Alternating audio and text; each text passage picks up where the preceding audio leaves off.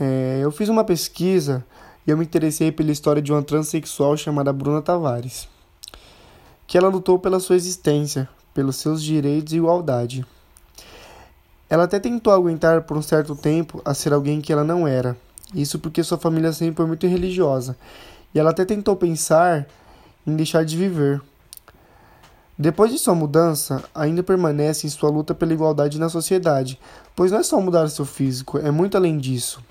É ser respeitada e não ter medo de andar nas ruas por causa do preconceito. E ela ainda tem muitos sonhos. Ela quer que as pessoas as respeitem por sua existência, porque não é só questão de aceitação, e sim de respeito com o próximo. E ela ainda permanece nessa luta como voz de representantes de outras mulheres que passam por essa aceitação.